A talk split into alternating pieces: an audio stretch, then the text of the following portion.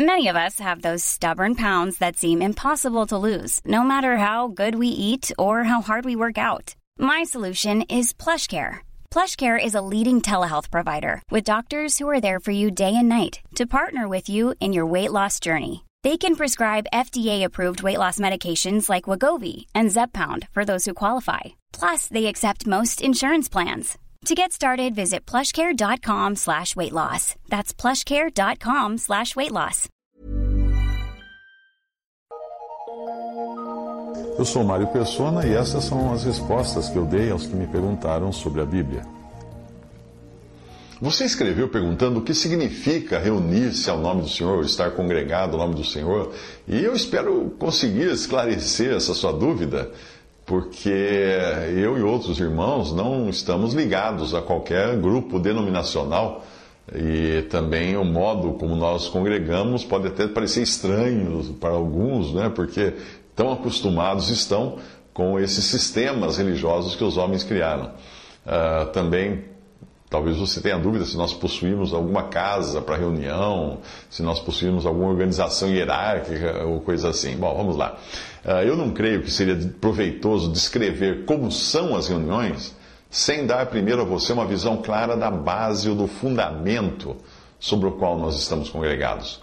Quando nós nos referimos a estar congregados fora do sistema religioso, nós não estamos negando a salvação dos milhões de irmãos que continuam dentro dos sistemas religiosos, das denominações. Pelo contrário, nós estamos só dando testemunho de que todos esses, todos nós, somos um só corpo, juntamente com todos esses irmãos.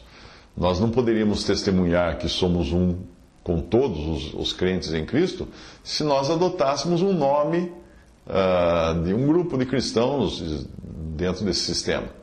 Também não se trata de tentar restaurar a igreja, hein? muito cuidado com essa ideia. Não tem nada que ser restaurado na igreja. Não tem nada para ser restaurado. Efésios nos mostra a igreja aos olhos de Deus e ela é perfeita, sem mácula, sem ruga, sem defeito, assim como cada um de nós também individualmente é visto aos olhos de Deus pelas lentes de Cristo, ou seja, através de Cristo. Em Cristo, estamos perfeitos em Cristo. Uh, nesse aspecto, portanto, não tem nada para ser restaurado na igreja, tanto como não tem nada para ser restaurado no crente. Porém, no que diz respeito ao testemunho da igreja, que foi deixado nas mãos dos homens, ah, como sempre aconteceu, ele se tornou numa ruína. E para isso também não tem restauração possível, porque é muito claro que nos tempos de fim de, de eras que Deus estabelece, uh, quando existe um abandono generalizado, né, uh, o que nós podemos fazer é chorar só e procurar guardar dentro uh, de muros edificados com a espada na mão e no único lugar de adoração estabelecido por Deus, guardar as verdades, guardar o testemunho de que há um só corpo de que no único pão que nós partimos, nós podemos ver toda a igreja, todo o corpo de Cristo. Tudo isso nos foi ensinado em figuras nos livros de Esdras e Neemias, que são um manual prático de como agir em tempos de ruína. Eles edificavam os muros com a espada na mão. Leia lá Esdras e Neemias. Ou seja, eles edificavam mantendo-se protegidos com a palavra contra a contaminação e contra os ataques externos. Ah, eles recusavam também qualquer ajuda dos que eram de fora. E hoje nós vemos isso também o mundo, seus sistemas, seus modelos de associação, seus cultos de adoração instituídos por homens. Nada disso poderia entrar ali naqueles que estavam restaurando, ou melhor, reedificando uh, Jerusalém e o templo. Eles estavam ali para adorar no único lugar reconhecido por Deus naquela época, que era Israel, que era Jerusalém, melhor dizendo, que era o templo em Jerusalém. No nosso caso, o único lugar que Deus estabeleceu para os cristãos adorarem é o nome do Senhor Jesus. É um lugar não físico, não é? Mas um lugar moral e doutrinariamente de acordo com a palavra de Deus. Eles estavam ali também, Esas e Neemias, ah, aptos a expressar na prática a unidade do povo de Deus, embora naquela época essa unidade tivesse, o testemunho da unidade tivesse sido comprometido, porque as tribos de Israel já tinham se dividido. Uh, esse exemplo nós encontramos também em 1 Reis 18, 31, que é um tempo em que Israel já havia se dividido entre duas tribos em Jerusalém e as outras dez tribos em Samaria e no norte. O que nós vemos ali? Nós vemos Elias num tempo de ruína, em 1 Reis 18, 31, um tempo de ruína, de divisão, de abandono da verdade. Mas o que Elias faz? Elias pega 12 pedras para erguer o altar. E ele mostra assim, de, forma prática, a unidade do povo de Deus, ainda que estivesse disperso naquela ocasião. Portanto, reunir-se ao nome do Senhor não significa uma posição ecumênica, como alguns pensam. Ah, vamos juntar todo mundo, vamos fazer uma grande coxa de retalhos com todas as denominações. Não, não é isso. Também não se trata do outro extremo, ou seja, de afirmar, ah, eu sou de Cristo, os outros que não estão reunidos aqui não são. Não, de jeito nenhum. Deus nos livre de tamanha, tamanho erro. O ecumenismo, ele visa unir o que Deus não ordenou que fosse criado. Ou seja, denominações e organizações cristãs. Como é que nós vamos reunir aquilo que Deus não disse para dividir? Por outro lado, formar algum grupo com características próprias, ainda que sem nome, sem reconhecer a unidade e amplitude do corpo de Cristo, isso é sectarismo. Como eu já disse antes, reunir-se ao nome do Senhor Jesus, somente esse nome, não significa uma carreira em busca da restauração da igreja ou do seu testemunho sobre a terra. Porque se nós esperarmos estivermos esperando que ainda ocorra alguma restauração, nós não estamos esperando pelo Senhor, então, nós estamos esperando por alguma coisa fruto das mãos dos homens para ser restaurada, tal, para depois disso o Senhor vir. Não, nós estamos aguardando o Senhor para qualquer momento, para o próximo piscar de olhos. Reunir-se ao nome do Senhor Jesus Cristo também não significa meramente adotar, adotar certas doutrinas ou costumes, ainda que bíblicos ou deixar de ter lideranças humanas, como são os pastores e sacerdotes instituídos pela cristandade, no protestantismo, no romanismo. Não. Não é, não é por deixar de fazer essas coisas, de fazer outras, que pode ser considerado um testemunho congregado ao nome do Senhor Jesus Cristo. Estar congregado ao nome do Senhor Jesus Cristo significa sair de todo o sistema, mas sair para Cristo, para estar onde Ele está, tendo a Ele como centro, o polo da reunião. Deixa eu explicar melhor o que eu, o que eu entendo por centro ou polo de reunião. Por exemplo, o que identifica um batista, um cristão batista, ou melhor, o que, o que faz com que eles sejam batistas? Talvez um ferrenho defensor da denominação diga que é Cristo somente, mas uma análise mais imparcial, não é?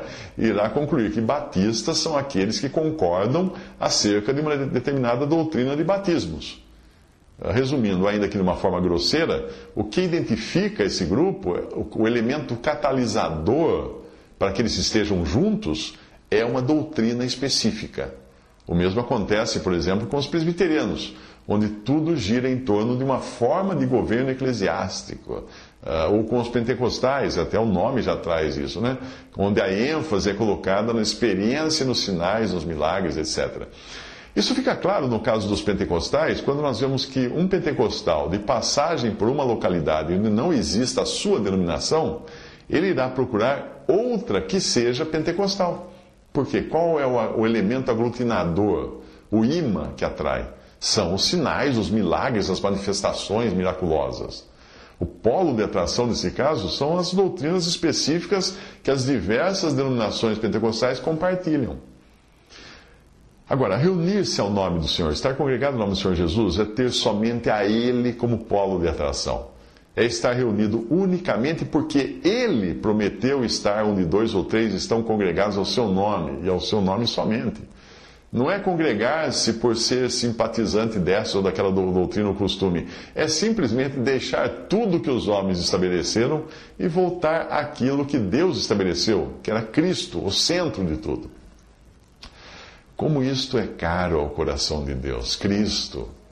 Aquele que teve a sua atenção voltada para o único homem perfeito que, visou, que pisou neste mundo, que foi obrigado a voltar sua face, a virar Deus, precisou virar sua face de Cristo quando esse pendurar, estava pendurado entre o céu e a terra, agonizando debaixo do peso dos nossos pecados que aquele que não, aquele Deus que não deixou, não deixou o seu filho na morte, mas aprovou plenamente o seu sacrifício e o ressuscitou para recebê-lo de volta à sua destra.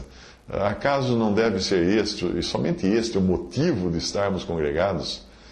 Acaso não é, não é a excelsa pessoa de Cristo presente no nosso meio motivo suficiente para nós deixarmos tudo que seja contrário à vontade de Deus e sairmos dos sistemas humanos e voltarmos à simplicidade do princípio da igreja? É evidente que sim. Aquele mesmo Jesus que é tão precioso ao coração de Deus deveria ser também a coisa mais preciosa, a pessoa mais preciosa aos nossos corações. Então é esse, é esse o motivo principal de estarmos congregados. Cristo Jesus, o Senhor. Esse é o motivo.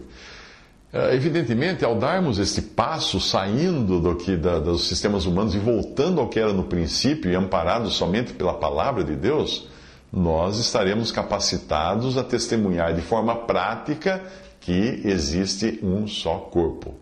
Um cristão denominacional, ele pode testemunhar do Evangelho, da graça de Deus, ele pode falar, ele pode até mesmo professar com seus lábios que faz parte do corpo de Cristo, que o corpo de Cristo é um, etc, etc. Mas ele não pode testemunhar na prática isto.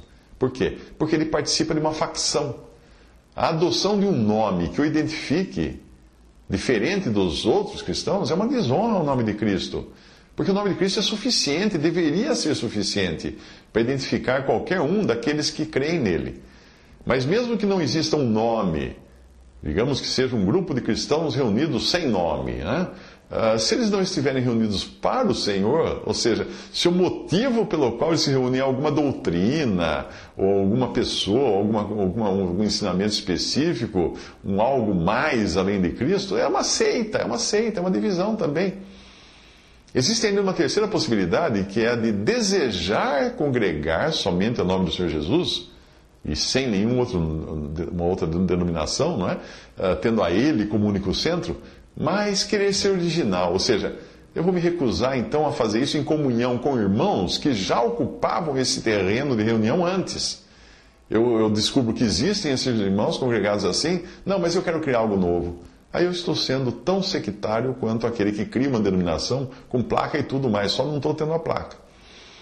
Eu não sei se o que eu estou dizendo é útil para você, para que você compreenda melhor sobre o fundamento, a respeito do fundamento, a base sobre a qual eu e outros irmãos estamos congregados, eh, em comunhão uns com os outros.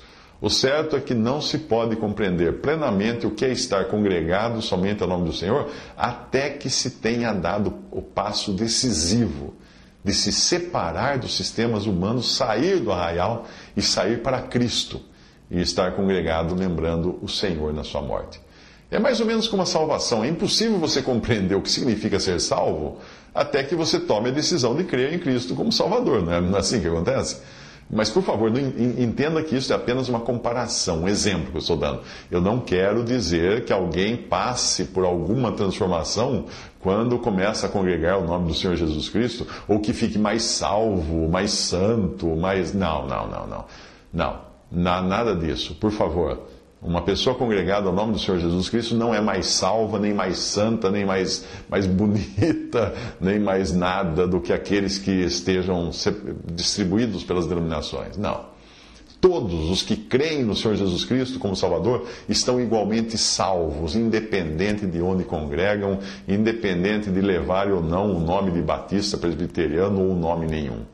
Uh, o exemplo que eu dei é apenas no sentido de que a pessoa quando ela está congregada ao nome do Senhor, ela passa a enxergar as coisas de um outro prisma.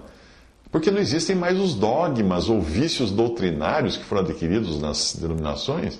Ela fica mais aberta a receber o que vem da palavra de Deus. Está na palavra? Está. Então vamos ver. Tá, ah, está na palavra. É, o que é a respeito de Cristo e a igreja. Porque como pode alguém compreender plenamente a unidade do corpo de Cristo sendo membro de algo que claramente quebra a expressão ou nega a expressão dessa unidade. Como ela pode compreender? Eh, eu, devo abrir uma, um parêntese aqui para explicar que, como você entrou em contato comigo através da editora Verdades Vivas, Verdades Vivas não tem nada a ver com congregar o nome do Senhor, é apenas uma editora. Não é uma denominação religiosa, uma organização com membros, a igreja Verdades Vivas, nada disso, esqueça. É uma editora, uma editora uh, cuidada por alguns irmãos que estão em comunhão com os irmãos congregados ao nome do Senhor. É uma ONG, uma editora sem fins lucrativos, e cujo objetivo é divulgar o Evangelho através da literatura. A particularidade que existe nessa editora é que ela não está ligada nem é sustentada por alguma organização religiosa, no sentido de denominação. As pessoas que trabalham nela, uh, da mesma modo como eu, né, não estão ligadas a qualquer denominação. Mas são crentes que se reúnem regularmente com outros irmãos, também não ligados à editora, né, uh, congregam o nome do Senhor Jesus Cristo, particularmente. Uh, existem outras editoras e obras semelhantes, cuidadas por irmãos em comunhão. Uh, reunidos o nome do Senhor em diversas partes do mundo. Existe o próprio trabalho que, que eu faço na internet, do Evangelho em Três Minutos, e também o que respondi, é uma iniciativa própria minha, não tem nada a ver com a Assembleia. Uh, como qualquer iniciativa de cristãos congregados ao nome do Senhor, são, são coisas próprias, particulares deles.